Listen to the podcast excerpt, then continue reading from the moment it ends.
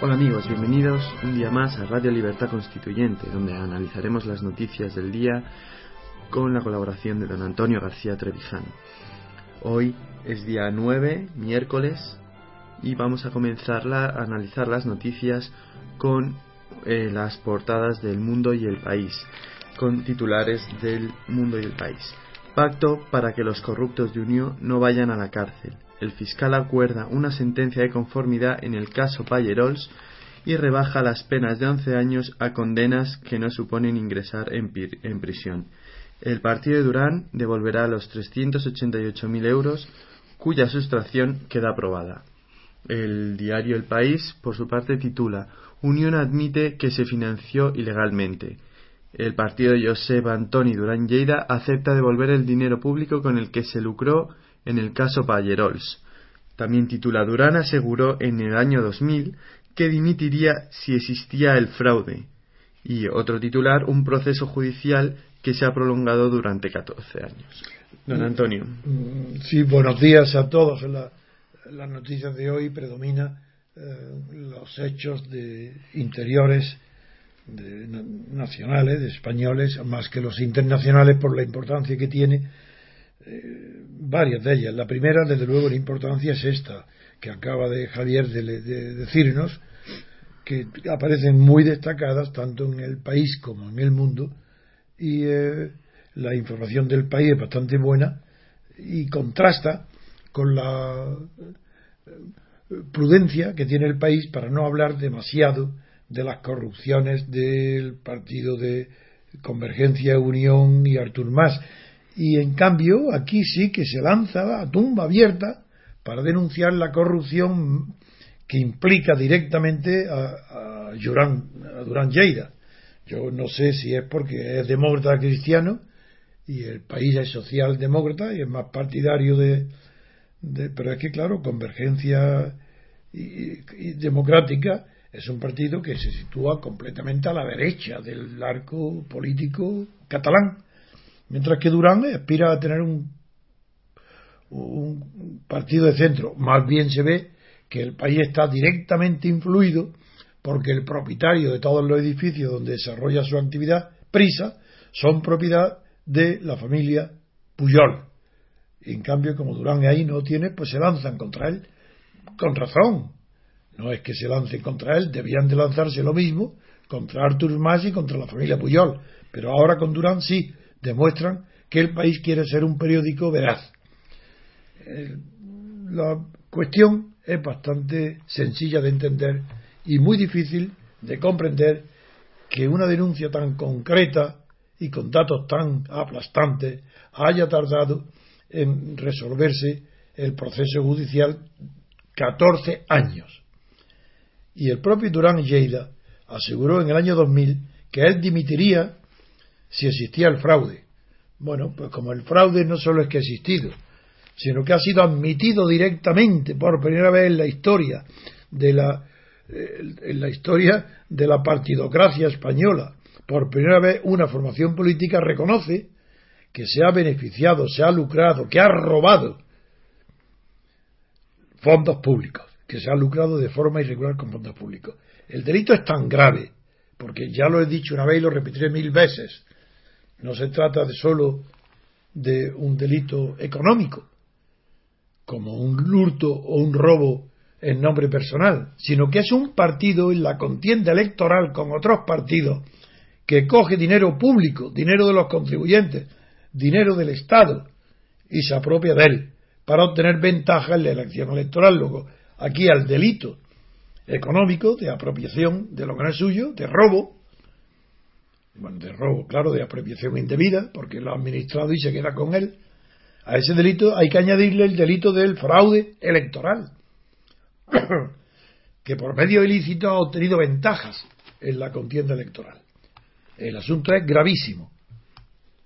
Y aunque se hicieron en los años 90, no han continuado de producirse fenómenos semejantes en todas las fuerzas políticas de Cataluña. El empresario andorrano Fidel Payerols, que ha dado nombre, su triste nombre, a este affair, a esta inmoralidad pública, él mismo ya aceptó una pena de prisión de siete meses por un delito de fraude de subvenciones.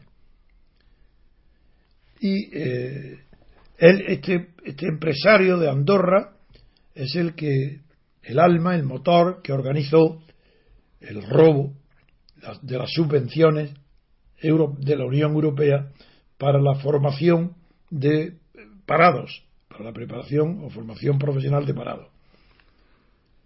Y la Dirección General de Empleo es la que gestionaba esa ayuda de la Unión Europea.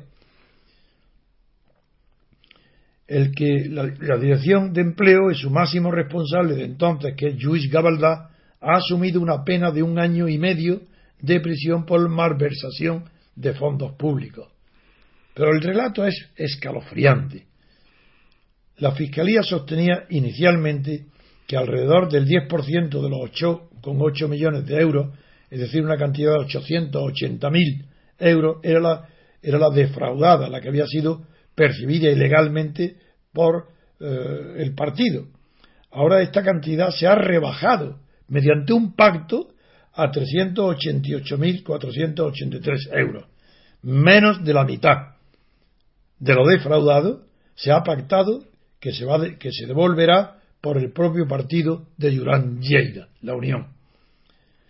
Y no solo es esto, sino que además eh, la noticia última es que a primera hora de ayer los responsables de la Unión consignaron en la cuenta judicial correspondiente el 80% de la cantidad a que ha sido que han admitido pagar y que, y que será condenado en la sentencia, que fue, como repito, de 383.000, pero sin embargo lo que se ha consignado ha sido solo 300.000, pese a lo cual se, da como si estuviera cancelada, cuando no ha sido así. El partido de Josep Antonio Durán Lleida dice que ha abonado la totalidad de esa cantidad con un pre la totalidad no es verdad. Digo ya esto pero la prensa dice en concreto el país dice que el partido de Durán Lleida ha abonado la totalidad de la cantidad defraudada con un préstamo concedido por una antigua caja catalana.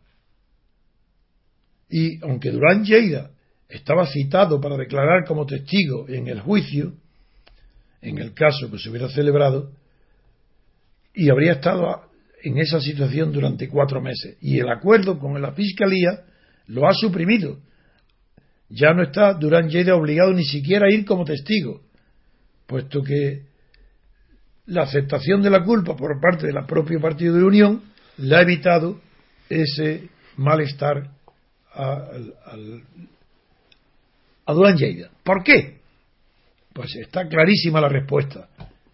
Todo el pacto fiscal, toda esta rebaja de penas, condenas, dinero, prácticamente dejarlo todo esto en, en, una ligerísima, ligerísima condena y no figurar ahí eh, el nombre de, Durán Lleida es debido a, a, la esperanza que ha puesto el gobierno de Rajoy en que Durán Lleida, su partido de unión, sirva de freno a las aspiraciones de la Generalitat para convocar esa consulta sobre el derecho a decidir y a la soberanía de Cataluña y, en definitiva, a la independencia o separación de Cataluña del resto de España.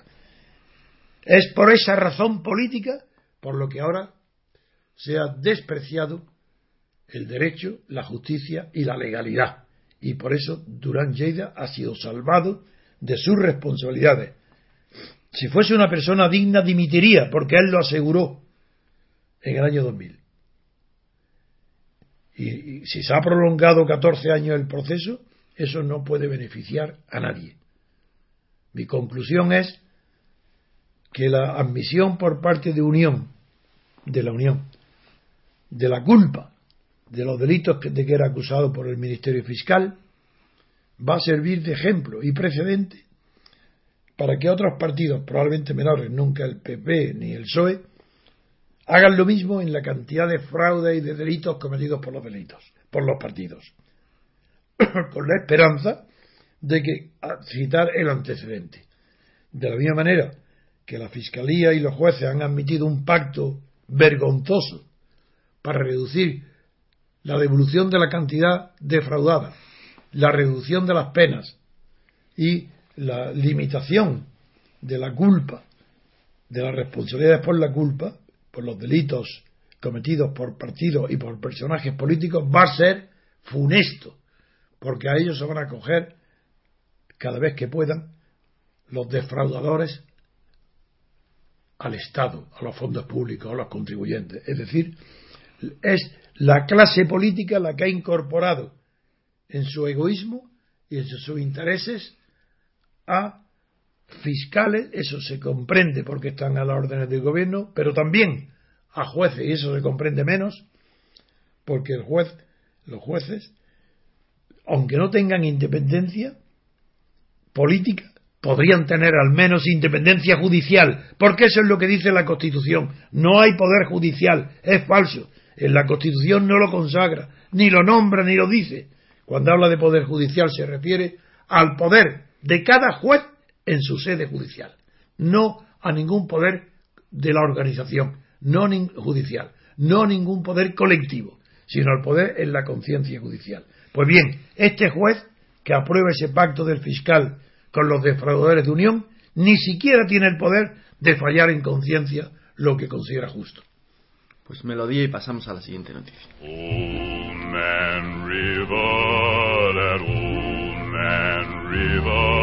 He must know something, but don't say nothing. He just keeps rolling. He keeps on rolling.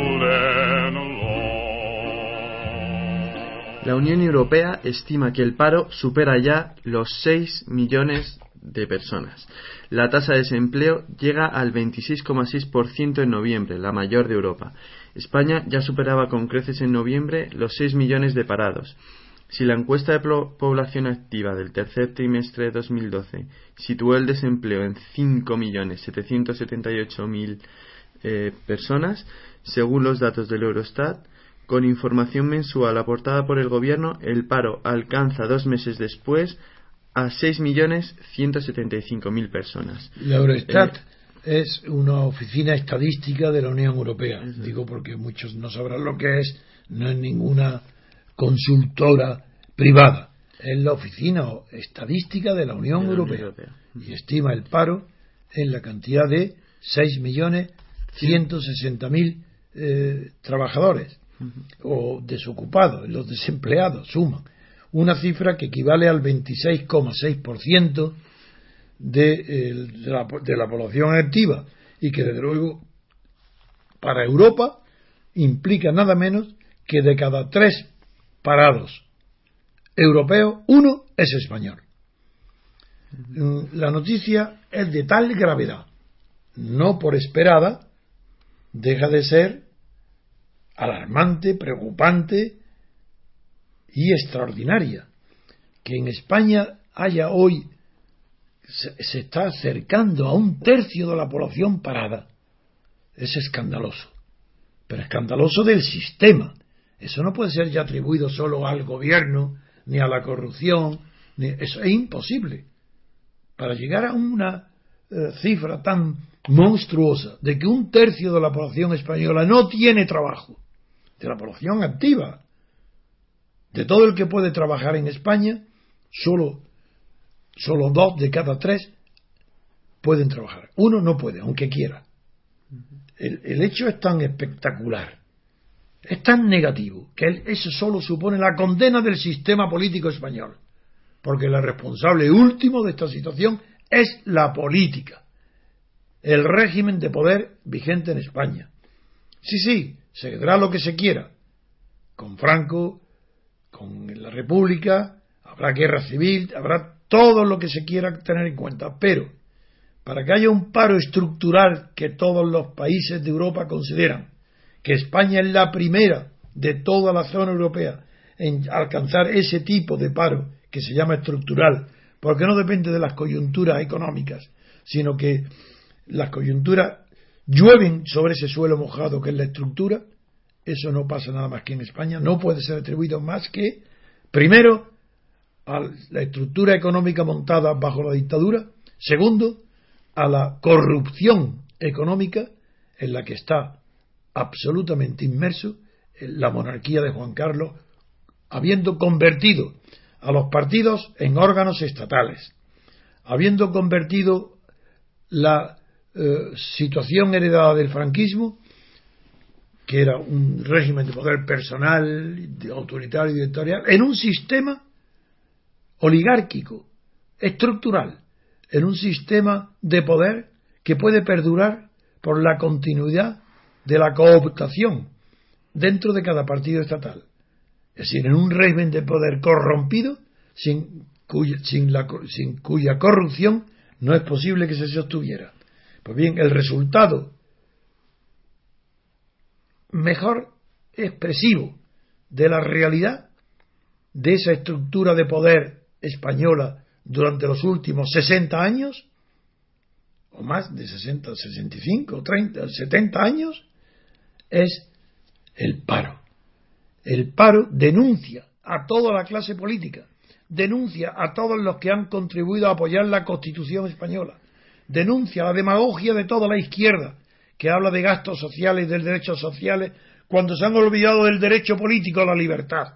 España es un país sin libertad, pero con un tercio de su población activa condenada al paro. Sin libertad y presumen de que es democracia. Falso, España no es democrática. No hay una democracia. Dicen también que es un sistema avanzado social. Mentira. Eso solamente sobre el papel. Diciendo que todos los individuos tienen derechos sociales a una vivienda digna, a una jubilación alegre, a todo lo que quieran. Pero, ¿qué es esto? Si eso son palabrerías. Eso no es justo, eso no es verdad. La socialdemocracia es una solemne mentira. No existe. O existe libertad o existe socialismo. Pero no hay un intermedio que se llame socialdemocracia. Y en España todo el mundo es socialdemócrata. Desde Juan Carlos al Partido Comunista, a Esquerra Republicana. Todos son socialdemócratas. Y eso ha condenado a España a que un tercio de su población no puede trabajar. Culpable la ideología de la socialdemocracia, que hace mentira la libertad, que hace mentira la honestidad, que hace mentira el desarrollo de la inteligencia y del trabajo, porque solamente premia la corrupción, el favor, el nepotismo, el robo. Y ese sistema es el que no puede durar más. Hay que acabar con él de verdad, no diciendo que se reforma. Nada es reformable que se mejore. Se pueden, claro, reformar cosas menores. Pero si se le toca al meollo, a la médula de cualquier asunto, sea un motor, una familia, un motor, hablo, un, motor eh, mecánico, o un motor eléctrico, o a una familia, a un pueblo, a una, a una nación, eso es irreformable. No se puede reformar sin destruir. Porque para poder construir algo nuevo, hace falta destruir lo caduco, lo viejo. Y en España todo está caducado, todo está podrido. Es, y hablar de reforma es una irrisión, es tomarle el pelo a la gente. ¿Qué, qué hace Situación de Cataluña o Rosa Díez? El ridículo. No pueden que que se hunden los partidos grandes, pues claro, mejoran ellos sus resultados electorales en unos porcentajes ridículos, pero bueno, van mejorando, como el Partido Comunista. ¿Y eso que acaso van a llegar una vez a gobernar? Imposible, porque el cementerio de los elefantes, la estructura del partido, de los partidos estatales, el, muertos tienen más poder que los vivos de Yan o de Rosa Díaz. Pues me lo di y pasamos a la siguiente.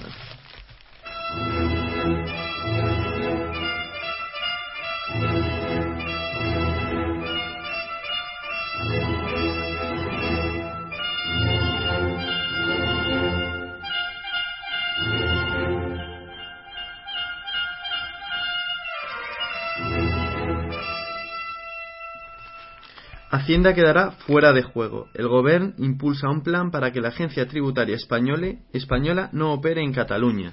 Cataluña, ese es el titular del mundo, por su parte el país dice, Cataluña impulsa la creación de su propia agencia tributaria. Don Antonio, análisis de esta noticia. Bueno, es, es lo de siempre que está pasando desde que Cataluña, la Generalitat, ha tomado la iniciativa de independizarse de España, empieza queriendo independizarse de las estructuras españolas, generales, sobre las que se montan las administraciones particulares o autonómicas. Y para ello, lo que está haciendo nada menos que quiere eh, crearse una propia Secretaría de Hacienda, una, sin tener todavía nada que, crea ya las, lo que será en su día la superestructura, crea una oficina sin nada que hacer, pero crea ya la idea, las personas que se ocupen, ya está creando una estructura burocrática para el día en que tenga una hacienda propia, unos tributos propios, una administración de sus tributos. Eso es lo que está sucediendo. Por eso dice Cataluña no es Cataluña. empecemos con los periódicos. Es la generalidad de Cataluña una cosa, Cataluña es otra. Cataluña impulsa la creación de su propia agencia tributaria. Pues no, eh, primero eh, eh, ya avanzamos que, que no es la Generalitat que está creando una, un fantasma, porque no está creando ninguna realidad, no está modificando nada que sea real, no está ni aumentando impuestos, ni disminuyendo impuestos, ni creando una oficina, ni, ni cogiendo una sede eh, inmobiliaria donde instalar oficinas, nada de eso. Está creando un fantasma sobre el papel. Pero en ese papel, ¿qué es lo que hace? Crear su propia Secretaría de Hacienda. Es decir, dicho con palabras de otros periódicos, su propia agencia tributaria. Porque agencia tributaria es para cobrar, pero la Hacienda también es para emplear y distribuir. Por eso está mejor empleado la, la palabra que dice crea su propia Secretaría de Hacienda, que en su, día, en su día sería Ministerio de Hacienda catalán en el caso de que prosperase la separación de Cataluña de España. Cosa que ya sabéis, mi opinión, considero que es imposible aunque quisiera y todo el pueblo catalán, sería imposible, que porque, como digo, la realidad catalana es una realidad española, que no está sujeto a la voluntad ni a las normas de votación de los partidos, ni de democracias ni no democracias. Está fuera del comercio de los hombres. No es sujeto del comercio decir que España se vende, se compra, una religión se separa, no es cierto. La historia ha decidido la formación de España como una unidad. Nuestros padres, abuelos, tatarabuelos, bisabuelos, 500 años atrás, a nadie se le preguntó si quería ser español. A mí, de luego, no, ni a, nadie de quien me oye. Porque va a ser esta, esta generación catalana va a tener el privilegio o, al contrario, el castigo de que se le diga que si quieren o no pertenecer a España. Pero qué locura histórica, qué locura contra la razón, qué locura contra las ideas de lo que es una nación y un Estado. Pero claro, esas ideas son las que penetran en mentalidades tan absurdas que hasta el príncipe ya comienza a hablar con palabras de estadística. Estoy diciendo, como luego veremos cuando inaugura el tren este de Figueres, diciendo que el AVE de este Figueres es un proyecto de Estado. ¿Habéis oído cosa igual? Un ferrocarril es proyecto de Estado. Bien, hasta ese punto llega la demagogia y la imbecilidad de los dirigentes españoles. Melodía y pasamos a la siguiente noticia.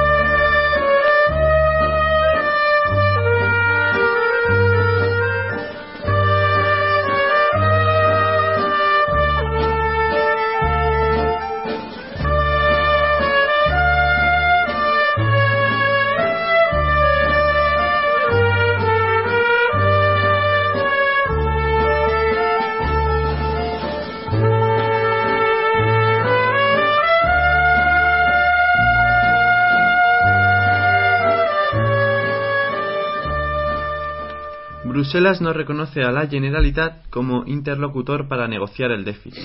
Y aunque OMS se jacta de hacer pedagogía en Europa, la Comisión Europea dice que solo tratará con el gobierno central. Don Antonio.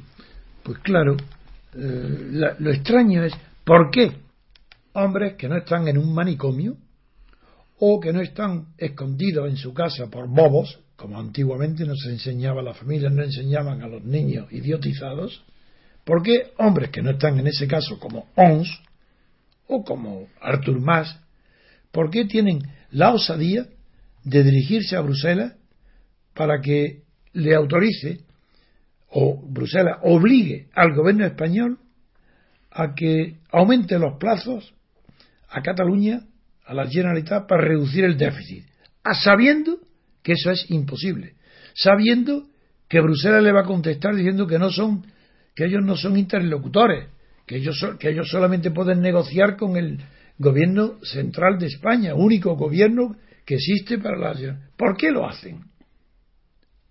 ¿Es que son idiotas? No. ¿Son locos? Hombre, de encerrar en un manicomio tampoco. Locos políticos sí lo son. Porque son personas, como llamaría Jorge Santayana, locos normales. Esa expresión es la que utilizó Jorge Santayana para designar a la cantidad de personas normales que están locos porque dicen locuras, sostienen locuras. ¿Por qué lo hacen? Yo creo que lo hacen por la misma razón que están dando la apariencia de diálogo con Rajoy. Ellos quieren ser moderados, quieren dar la aparición Artur Mas y todo el separatismo catalán de ser dialogantes, moderados, buenas personas, que quieren todo conseguirlo por las buenas, sin disparar un tiro, sin elevar la voz. Eso, entonces, entre los recursos que tienen que agotar para cargarse de razón separatista es, le hemos dicho de todas maneras, incluso hemos ido a Bruselas y nos ha dicho que nos ayude, que nos ayude para que, que podamos superar el, el déficit en más tiempo, para no tener que hacer recortes sociales en sanidad, para que los hospitales no se colapsen, no se paralicen. Tenemos que dar esa imagen que somos unos buenos gobernantes y que con buenas palabras estamos dispuestos a todo, incluso a pactar, a pactar hasta con Bruselas y pactar.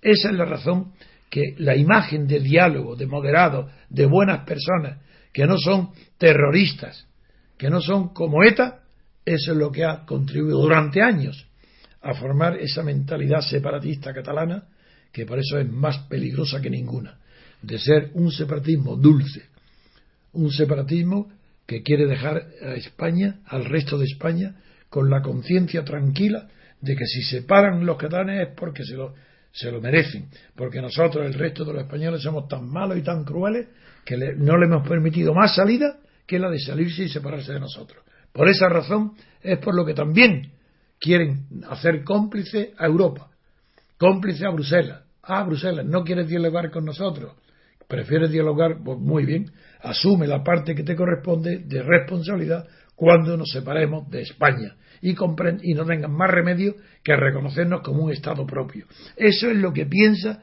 esa loca mentalidad de ambición y de fuga, sí fuga, porque hay una fuga de ideas en la mentalidad catalana cuando piensa en que es posible la separación de España y que esa separación será apoyada por Bruselas. Pues melodía y pasamos a la siguiente noticia.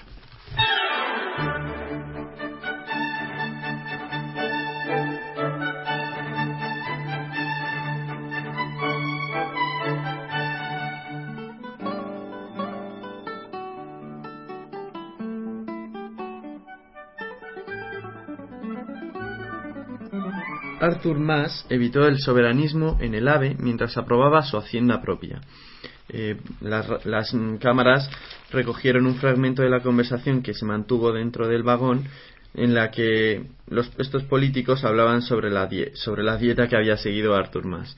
Eh, el diario del país titula Más corta el intento de Rajoy y el príncipe de buscar un reencuentro. El don Felipe habla del nuevo trayecto del AVE como un proyecto de Estado. Ya lo ha comentado usted antes, don Antonio. Y bueno, hay más noticias sobre esto y sobre la conexión que tiene esta, este viaje con, con, Europa. Eso es, dice, la conexión con Europa en 131 kilómetros. A mí me ha hecho reír cuando he visto la razón en la foto de portada, un resumen de la conversación que tuvieron en el tren en estos momentos de tantísima gravedad política entre la Generalitat y el, de Cataluña y el gobierno de, central de Madrid, con el príncipe delante, pues ni una sola palabra. Solamente están uno interpretando eh, si que Artur Mas tiene una mirada indirecta, amigo, una mirada indirecta. Yo no sabía, no sé lo que es una mirada, sé lo que es mirar y todo lo que sea mirar es directo. Si es indirecto es que no hay, no hay, no, hay mirada. Pues eso lo descubren, están descubriendo ver la mirada, están mirando si está gordo o delgado, si está triste o alegre. Y la conversación no puede ser más ridícula. Se están preguntando uno a otro, has adelgazado, le dice la señora eh, a más. Ni un gramo, hija, pero tampoco he engordado. Poquísimo. En un día a la semana hago yo natación, dice más. Solo un día a la semana. Es poquísimo, pero bueno. No, no, no es. Eso es la, es la, televisión la que engorda. No, no estás tan gordo. Si hace eso, hace eso. A mí es lo que más me gusta, la natación, pero para las chicas eso es un rollo, porque tienes el pelo y todo eso. Pero más tienes experiencia en esto, ¿no? Le dice a Rajoy. Claro, una, tú eres un auténtico especialista. Rajoy dice que a las 7 y a las 7 y 5 tiene una cinta de estas de correr. Esto es la conversación entre los dirigentes de Cataluña, de la Generalitat y el dirigente de España. Es que no se puede creer. Esto sí que vea para que vean los espectadores quién por quién estamos gobernados. Es que ni siquiera una conversión inteligente sobre el tren en el que están montados, ya que lo único que se le ocurre a don Felipe es decir, luego cuando bajó, que el nuevo trayecto del AVE es un proyecto de Estado. como un proyecto de Estado? Un ferrocarril es un proyecto de Estado. Pero ¿estamos acaso descubriendo el oeste cuando el, ferrocarril, claro que avanzaba desde el, Atlántico al Pacífico como un proyecto de Estado, más cuando no había Estado, cuando se, la conquista del oeste, claro que ahí están construyendo un Estado. ¿Ah, eso es lo que hace este proyecto? Pero si este es lo que hace unirnos con Francia y no se puede. Si ahora cuando llegue a Figueres tienen que, acabarse y ahí no, no se puede seguir el viaje, tienen que los viajeros bajarse y tomar otro tren. Y incluso ese otro tren con, otro ancho ya de vía, no, la vía para pasar a Francia. Pero es que el AVE ni siquiera puede continuar el, el, trayecto de Barcelona a París. Pero si es que yo no se dice la verdad, porque para eso hace falta un trayecto todavía grande, desde la frontera de, de Figueres a, Nimes, a Nimes, que ese está no solo que no está construido, sino que ni siquiera está empezado. No, la Unión Europea ha aportado 3.500, pero las obras del tramo hasta Nimes no han empezado. Y Francia, el gobierno francés, no muestra ninguna prioridad, ninguna prisa a ese proyecto. Y nosotros aquí presumiendo de que por fin estamos comunicados con Europa. Pues no, señor, todavía ni siquiera estamos comunicados por Europa en el trayecto de un tren. Esa es la realidad. Ridículo tras ridículo. Pues melodía y pasamos a la siguiente noticia.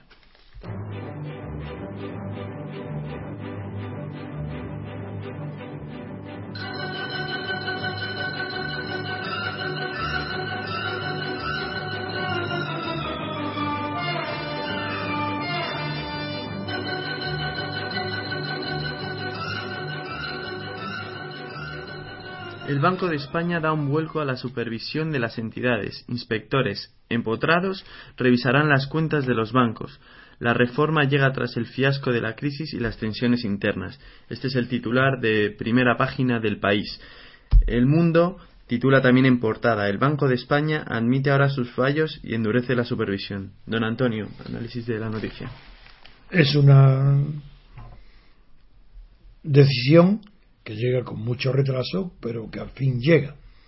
Dado el fracaso que el Banco de España ha tenido hasta ahora, durante tantos años tolerando el abuso de los bancos y de las cajas de ahorro, y responsable, por tanto, de la crisis financiera española, después de haber repetido millones de veces, recordarán los oyentes de televisiones, de radio y de periódicos, que teníamos los mejores bancos del mundo, el mejor sistema financiero del mundo, hoy reconocen que es el peor de Europa.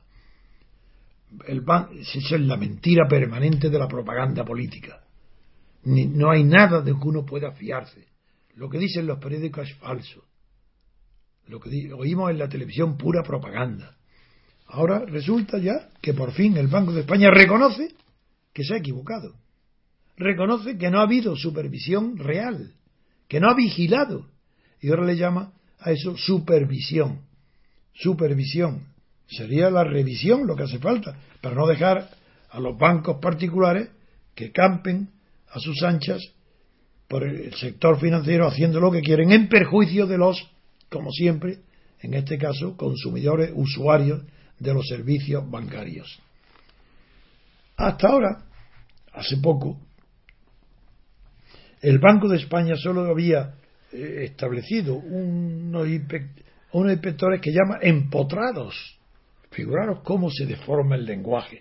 ¿Es que acaso como metáfora es bonito decir que los inspectores están empotrados en, hasta ahora en 16 entidades que se van a empotrar?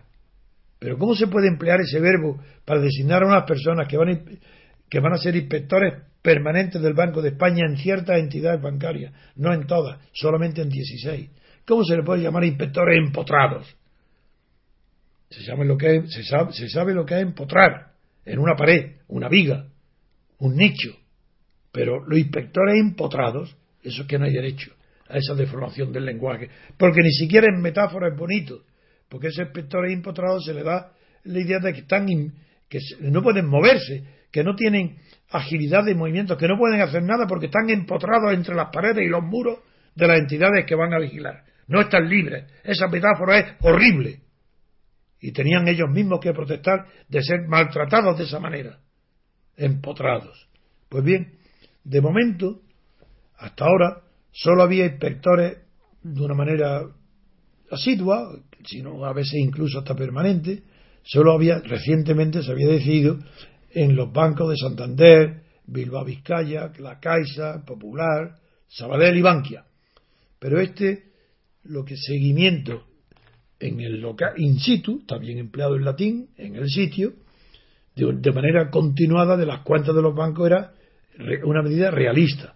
Y ahora lo que el Banco de España establece, esa revisión de las carteras de crédito significativas cada tres años en 16 entidades, en las más importantes, y también la creación específica de medidas supervisoras en función del perfil de riesgo bueno, la palabra perfil se ha introducido, ya es admitida, quiere decir en función del mapa de riesgo, del, calibre del riesgo de cada entidad.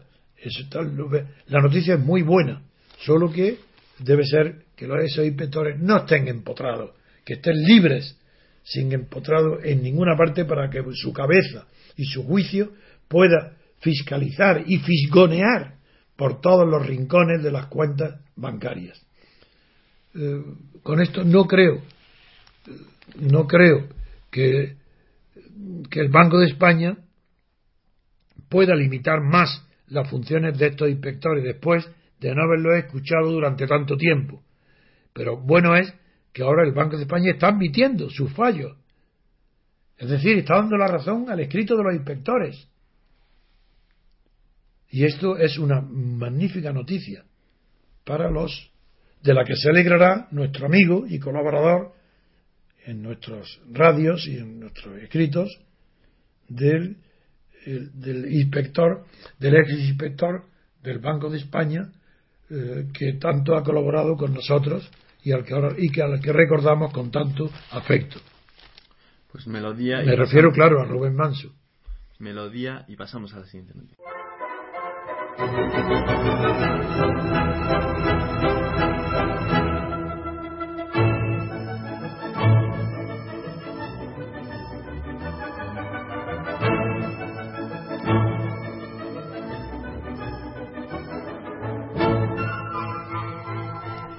Pleno del Consejo General del Poder Judicial debatirá un informe que tilda la reforma penal de Gallardón de inconstitucional.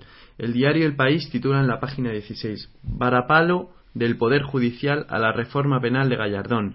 La Comisión de Estudios avala el informe que votará el Pleno. Don Antonio, análisis de esta noticia.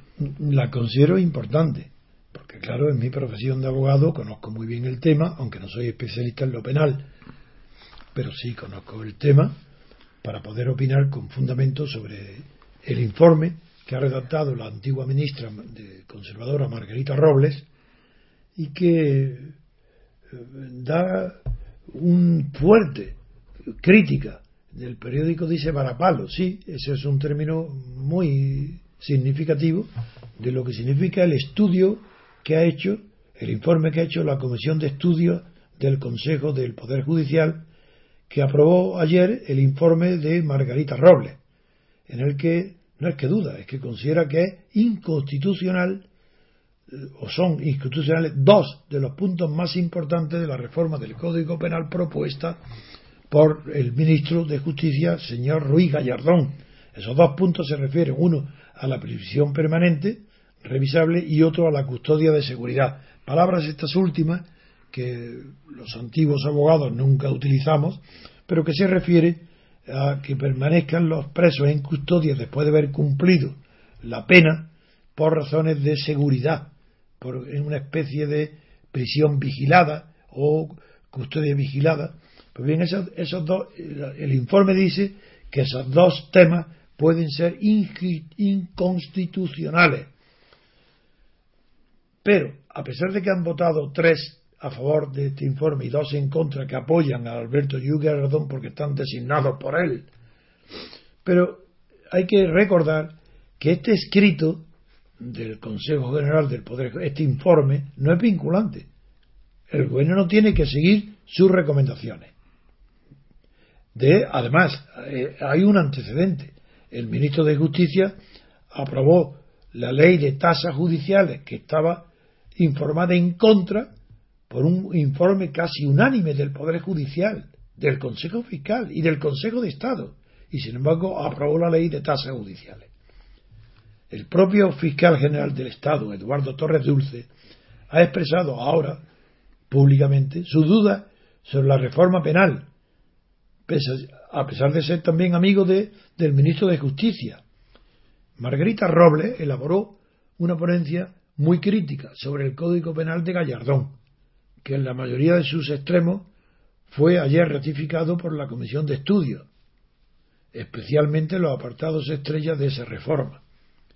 Pero yo vuelvo a decir que en los temas referentes, uno a la prisión permanente, que parece estar chocar contra el artículo 25 de la Constitución, que, que declara las penas privativas de libertad y las medidas de seguridad como orientada hacia la reeducación y reinserción social y no podrán consistir en trabajos forzados. Y en cuanto a la custodia de seguridad, también eh, el informe destaca que se cumplirá después de las penas de prisión. Y aunque la ley fija una duración máxima de 10 años, tras la custodia de seguridad se impondrá de modo obligatorio la medida de seguridad de libertad vigilada, que puede llegar a ser ilimitada. Esos dos extremos son los que han sido rebatidos, combatidos y denunciados como anticonstitucionales por, el informe que fue ayer aprobado por el Poder Judicial. Pues melodía y pasamos a la siguiente noticia.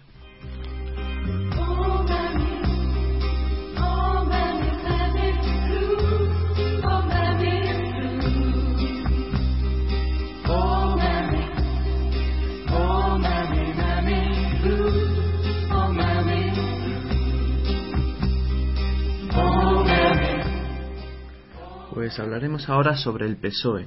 El diario El Mundo titula en la página 12 El PSOE aplaude la postura del Partido Socialista catalán que evita un comité federal convulso. Un titular que parece contrario aparece en el país. Dice Rubalcaba transmite al Partido Socialista catalán que no está de acuerdo con el derecho a decidir de Cataluña. Sí, pero no son. luego sí, parece, parece, contrario, pero, no. Ya veremos cómo no lo son. Sí. Eh, la razón titula mientras esto ocurre, Chacón gana espacio en el debate catalán ante el silencio del número uno. Rubalcaba planta cara a un partido socialista catalán que no renuncia al derecho a decidir. Don Antonio. Porque Rubalcaba no planta cara a nada. Es un hombre que, fue ministro con Felipe, con Zapatero y que se adapta a todas las situaciones porque no tiene ninguna convicción propia ni tiene ideología.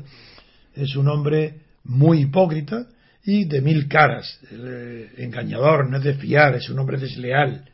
Es natural que parezca que hay una contradicción, pero no lo hay, ya veréis.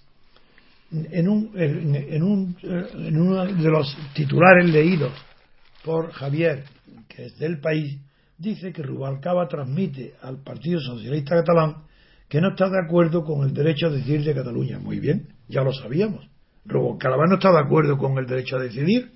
Eso es una cuestión. Y otra cosa distinta es que el PSOE, y por tanto también Rubalcaba, aplauda, alabe y apoye la postura del Partido Socialista Catalán no respecto al derecho a decidir, sino lo que de verdad le interesa al partido, que, el, que, que, no se, que no se produzca ahora un comité federal que sería convulso en esa reunión.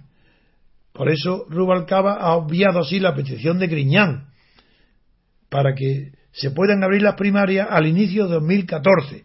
Esa es la cuestión interna de organización en la que están de acuerdo el eh, Rubalcaba y el, Partido Socialista Catalán. Pero en cambio, en ese trifulca, lo que sucede es que también se destaca en, en el periódico La Razón, es que en esa trifulca Chacón está ganando espacio dentro del Partido Socialista a propósito del debate catalán no solo porque no se pronuncia directamente y dando la cara ante los procedimientos o la organización interna de un PSOE que, quiere poner en marcha, dice, el mayor proceso de redefinición.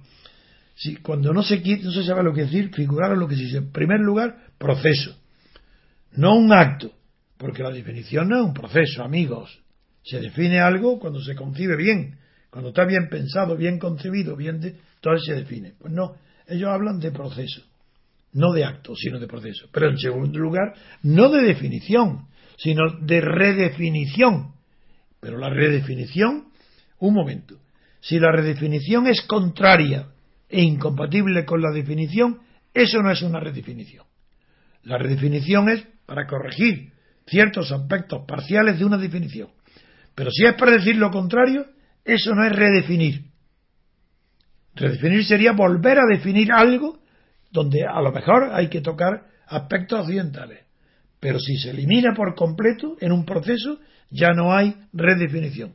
Si lo que hay es otra concepción de lo que es el PSOE. Eso, señores, es lo que significa. Y en, ese, en esas incompetencias, en ese marasmo, en ese vacío, Chacón está ganando poco a poco espacios que va perdiendo Rubalcaba. Pues melodía y pasamos a la siguiente noticia.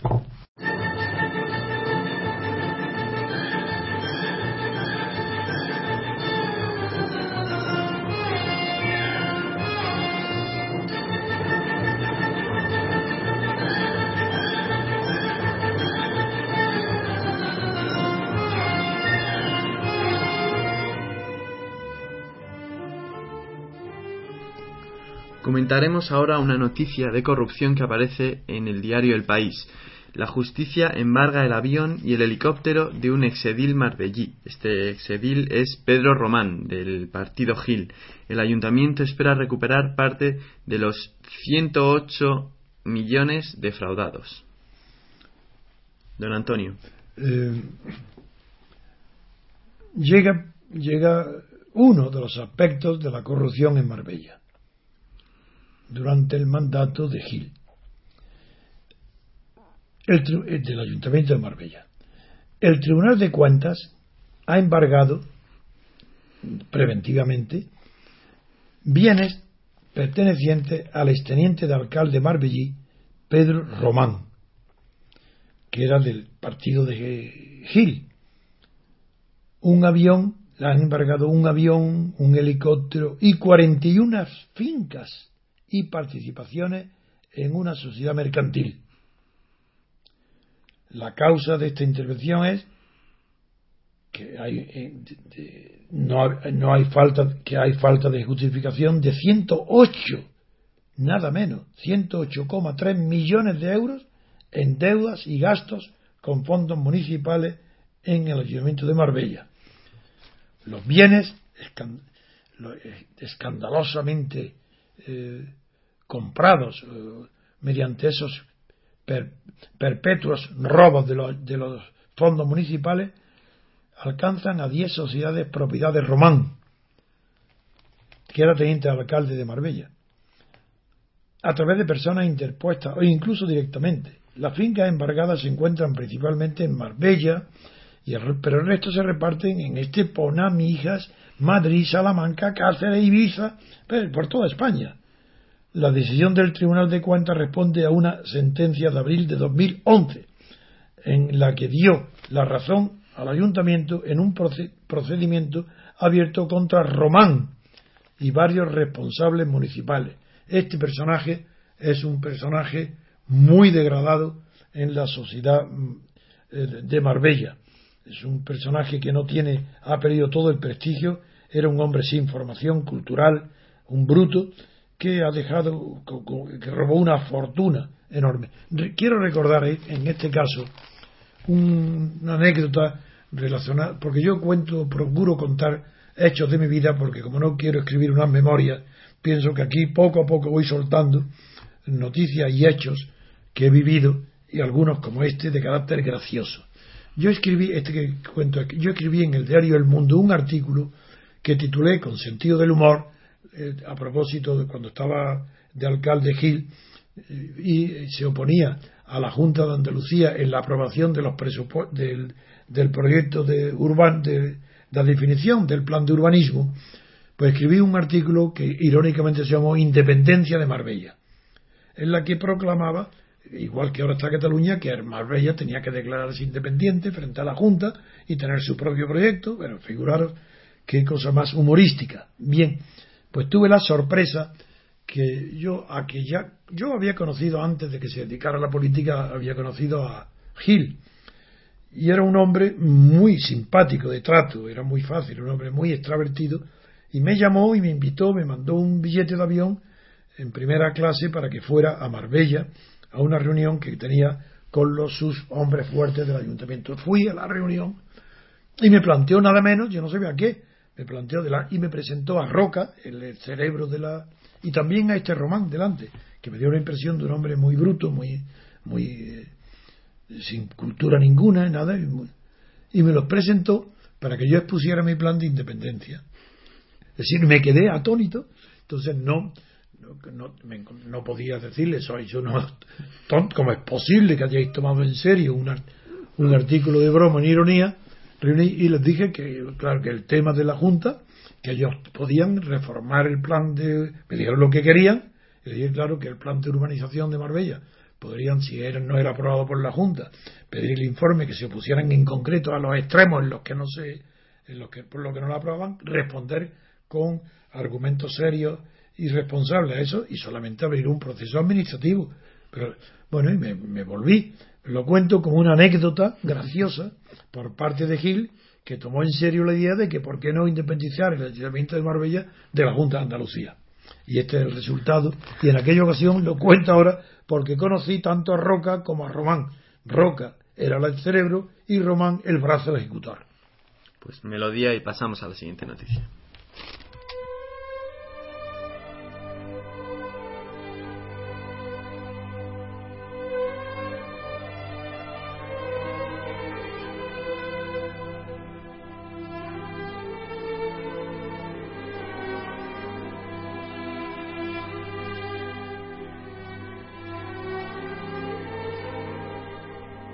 Pasamos a noticias internacionales y comenzamos con China.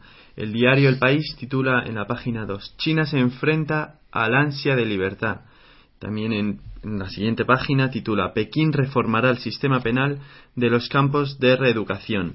Don Antonio, ¿conoce la situación de China? La conozco muy bien y la sigo muy de cerca, no solo con los periódicos españoles, sino que procuro sacar toda la información que puedo de órganos de expresión extranjeros lo que está sucediendo en China tiene que interesar a todas las personas observadoras de cualquier parte del mundo, porque China es una potencia emergente.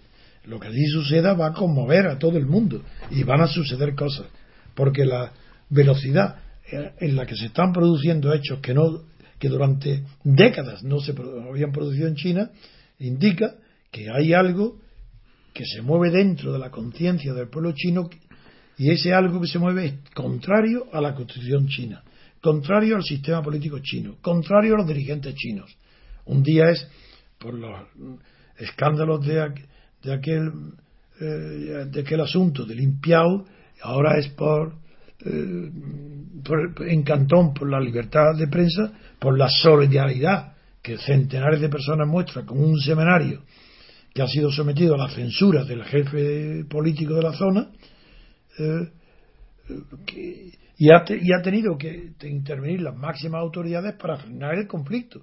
Pero ese, a la vez que interviene el conflicto, ya el gobierno de Pekín tiene que ocuparse del asunto y como pasa con todas las dictaduras. Es el aburrimiento de los análisis políticos en los asuntos fundamentales es total, de mi parte. Me aburre, porque sé de antemano lo que va a suceder.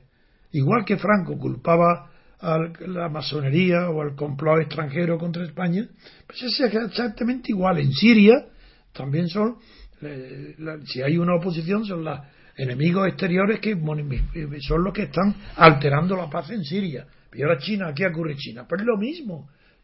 ¿A qué acusa Pekín? A fuerzas extranjeras que están detrás de, de las manifestaciones en favor de la libertad de información de la provincia de Guangdong, que está en Cantón, en el distrito de Cantón, en el estado de Cantón. Es que es un aburrimiento porque es repetida una y otra y otra vez. Cada vez que hay movimiento a favor de la libertad, en cualquier país donde no haya libertad, son las fuerzas extranjeras, son los enemigos exteriores. Ese es un recurso permanente. Es que no puede fallar, lo puede vaticinar. Que no se me diga luego que yo me adelanto que me precipito. Digo lo que sé que indefectiblemente va a pasar en cada situación. Como también pasa lo mismo en los casos de corrupción y de la oligarquía. Se puede saber de antemano porque no hay libertad. Lo único que yo no puedo predecir nunca son las decisiones de la libertad. Porque la libertad justamente es lo contrario a la determinación. Yo puedo saber lo que, la dictadura qué es lo que determina. La oligarquía sé lo que determina la corrupción, pero no sé lo que determina la libertad. Yo no sé en Estados Unidos lo que yo no puedo saber lo que va a pasar en Estados Unidos, ni con siquiera con el asunto de las armas. Que ahora Obama parece ser que quiere ir un poco más lejos en, en el control de la venta de armas, más lejos de prohibir los rifles de ataque. Parece ser, pero yo no puedo predecirlo, porque allí hay libertad. ¿Cómo voy a predecir yo decir, qué va a pasar en Estados Unidos si hay libertad?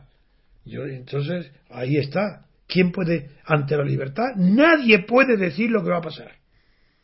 Cuando se sabe lo que va a pasar, es que no hay libertad. Y yo llevo, no 30, 60 años diciendo lo que va a pasar. Pero no un mes, ni un día, ni un mes, sino con años de anticipación. Sé lo que iba a pasar con Franco, sé lo que iba a pasar con la monarquía de Juan Carlos. Porque un monarca que ha traicionado a su padre, que llega al poder con la traición a su padre, es un monarca que va a traicionar todo y para que no se vea su traición, los que necesitan del monarca para afianzarse en el poder, como han sido los partidos estatales, esos traicionarán a todo para que una sociedad general de traidores, en ella la traición premie, sirva para ascender en la escala social en España triunfa el traidor. ¿Por qué siguen el ejemplo del rey Juan Carlos? Pues lo mismo pasa en, en, todas las oligarquías. Por eso decía con razón Aristóteles, y luego ya eh, Polibio lo confirma también, tiene con razón, que así como la degeneración de una dictadura genera el poder de unos pocos, que son los que apoyaban la dictadura, se, se ponen de acuerdo fundan la oligarquía o la oligocracia, que es el poder de unos pocos. Pues también Aristóteles y Polibio añaden. Y el poder de unos pocos, con el tiempo, degenera en democracia, que es el poder de muchos. Pues eso, lo que pasa en España es que dura, los sistemas oligárquicos duran mucho tiempo porque el pueblo gobernado tarda muchísimo tiempo en darse cuenta que él puede decidir quién le gobierna el derecho a decidir de que ahora se habla malamente, porque es impropio el término en Cataluña, el derecho a decidir de todo un pueblo solamente está garantizado con la libertad. Si no hay libertad, no hay derecho. Es la libertad a decidir el futuro de la libertad, el futuro, la libertad constituyente, es la libertad básica. Para, con arreglo a ella, los españoles tengan derecho a decidir su futuro, a decidir su constitución, que hasta ahora no lo han hecho.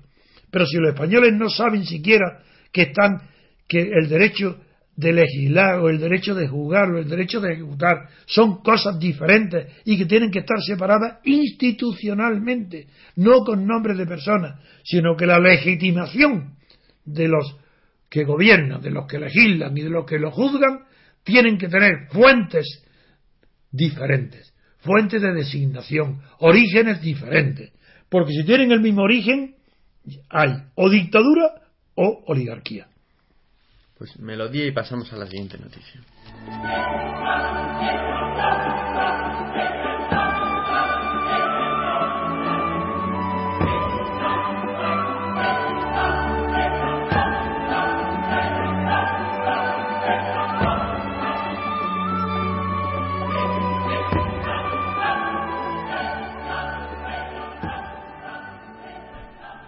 Más noticias sobre Venezuela. La oposición se, está, se organiza para frenar la continuidad de Chávez en el poder, mientras Maduro ha admitido que Chávez no asistirá el 10 de enero. Eh, Capriles desautoriza el número 2, No somos Cuba, donde pasa el poder de una mano a otra. Eh, por su parte, el diario La Razón titula División entre los presidentes iberoamericanos. Don Antonio también, como acabo de decir, se sabe de antemano lo que va a pasar en Venezuela. Yo no soy brujo ni no soy adivino, soy analista, pero analista con criterios objetivos, reales, no con conociendo los partidos como los que escriben en los periódicos españoles o las televisiones europeas. No es ese el conocimiento de la política de ser mucho más profundo. Ha de conocerse cuáles son las raíces del poder, y, esas raíces son las que determinan si se puede saber de antemano lo que va a suceder. Porque donde hay libertad no se puede saber lo que va a en, no se puede saber ni adivinar el futuro. En Venezuela sí se puede saber, porque allí no hay libertad. Claro que no hay democracia. Claro que no hay no es una dictadura absoluta como en Cuba, porque allí hay elecciones y en esas elecciones gana Chávez porque tiene carisma popular porque es seguido por las masas, porque ha formado una opinión él a su alrededor basada en el recuerdo de Simón Bolívar. Pues allí, pero no es una democracia, es evidente que allí no, no es el juego de la libertad política la que determina el futuro del país, sino que es las fuerzas que se han reunido a favor o en contra de Chávez. A favor, Maduro, el nombre Maduro, no, no la palabra Maduro, el nombre Maduro, eh, el hombre Maduro ha admitido que Chávez no asistirá ya al 10 de enero y ha pedido desautorizar. Dice que no necesita, está en la Constitución previsto que jure. Y sin embargo dice, no, eso es un formalismo. Pues no hace falta. Eh, claro que es un formalismo. Es cierto que la política está llena de formalismo. Quita el formalismo y es la ley de la jungla. si no se respeta el formalismo, no hay constitución porque una constitución separa los poderes del Estado, pero hay unas reglas formales. Si no se cumplen, no hay constitución. Por tanto, la postura de Maduro revela que lo que hay en, Venezuela es un régimen autoritario. Y Maduro dice que no hace falta que jure para tomar posesión el día 10 de enero. Que él puede hacerlo con posterioridad, puesto que es un requisito formal, y que lo hará ante el Tribunal Supremo. Pues no, señor. Eso es señal de que no hay constitución y que el poder de Chávez, incluso muriéndose, es superior al papel mojado de toda, constitución no respetada. El, opositor, el, jefe de la oposición, Capriles, lo desautoriza a Maduro, diciendo, recordándole que no somos Cuba, donde el poder pasa de uno a otro por decisión de la persona. Y es verdad, eh, pero no, no está organizada la oposición, como dice el periódico del el, país. No, porque el gobierno de Venezuela confirma que el presidente no asistirá mañana a su toma de posesión y allí la oposición no hace nada. Que la oposición se organiza para frenar que la continuidad de Chávez en el poder, pero si eso quien lo está frenando es la biología, es su enfermedad, es su muerte, no es la oposición. Claro, pero el gobierno de Venezuela lo que ha confirmado es que el presidente no asistirá y que jurará más adelante, como acabo de decir, ante el Tribunal Supremo. Pero la cuestión política en Venezuela encuentra un enemigo que puede parecer que el enemigo es la libertad de información, porque encuentra su enemigo en que las redes sociales, en Twitter y otros soportes de informáticos, están inundando eh, inundadas con críticas al chavismo. Unas diciendo la verdad, otras diciendo la mentira sobre la salud del mandatario. Y el hecho es que el gobierno está llamando a sus fieles a que participen en la batalla, que utilicen las redes sociales para apoyar al chavismo. Esta pelea eh, se refleja está en, en, un dato que vamos a comprobar enseguida, que tampoco es, como no, no hay libertad, puedo decir, puedo adivinar que se van a dividir los presidentes de Iberoamericanas en la no toma de posesión de Chávez, que no habrá, sino en la falsa jura, que no habrá jura, del próximo 10 de enero, en esa formalidad. Pues va a asistir el presidente de Bolivia, el natural Evo Morales. Es natural que sea él como uno de los grandes beneficiarios del petróleo venezolano, entre otras razones ideológicas también, pero esa también. También está prevista algo más raro, que es la visita del presidente de Uruguay, José Mújica, o Mujica, que llegará hoy a Caracas para asistir a la inexistente investidura de el moribundo Chávez que está en La Habana. Pero Mujica fue autorizado ayer por el Senado de Uruguay para viajar a Venezuela. Y él ha declarado que él va para respaldar al pueblo y al gobierno de Venezuela. Bueno, respaldar al pueblo, poco podrá desde. Eso son palabras también demagógicas. Apoyar al gobierno de Venezuela, sí, pero al pueblo, nada. Y la curiosidad está, bueno, ya ha anunciado la presidenta Cristina Fernández de Kirchner, de Argentina, que no piensa acudir a Caracas, pero que en cambio viajará a La Habana para visitar a Chávez, enfermo en el hospital. En cambio, toda la curiosidad está en qué hará la presidenta de Brasil, si irá ella o una, delegación para la toma, para la eh, presencia del gobierno venezolano en el día 10 de enero. No se sabe. Eh, yo creo que la presidenta no irá, pero que una delegación es posible que vaya. Pues melodía y pasamos a la última noticia.